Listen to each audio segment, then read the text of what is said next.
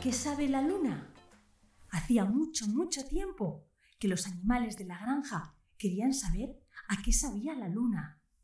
Solo querían probar un trocito y por las noches miraban ansiosos hacia el cielo. Se ponían de puntillas y estiraban el cuello, las patas, las alas, intentando cogerla.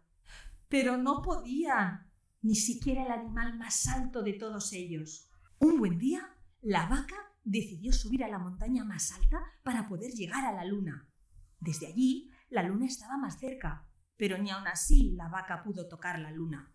Entonces, la vaca llamó al burro. ¡Mu! ¡Mu! gritó la vaca para llamarlo.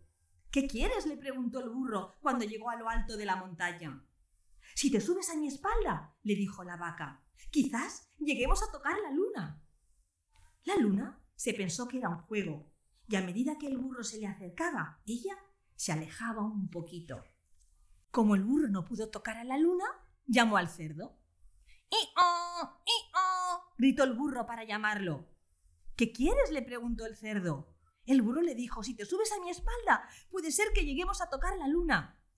Pero al ver al cerdo, la luna se alejó todavía un poco más. El cerdo no paraba de intentar alcanzarla, pero no lo consiguió. Y entonces el cerdo llamó a la oveja. ¡Ay, ay, ay, ay! ¿Qué quieres? le preguntó la oveja. Si te subes a mi espalda, es posible que nos acerquemos más a la luna. A la luna le había gustado el juego y volvió a alejarse un poco más. La oveja se tuvo que esforzar mucho, mucho, pero tampoco pudo tocar a la luna. Y la oveja llamó al gato. Ve, ve.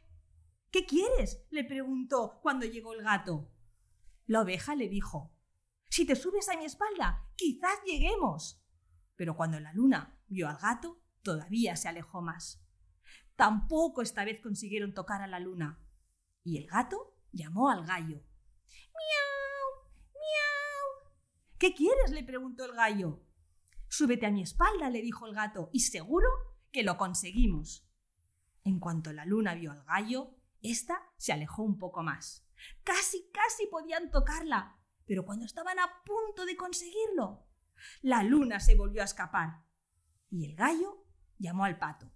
¿Qué quiere ¿Qué quiere entonces se acercó el pato. ¿Qué quieres? le preguntó al gallo. Ahora seguro que lo conseguimos. Corre, súbete a mi espalda. La luna, cuando vio al pato, todavía se alejó un poco más.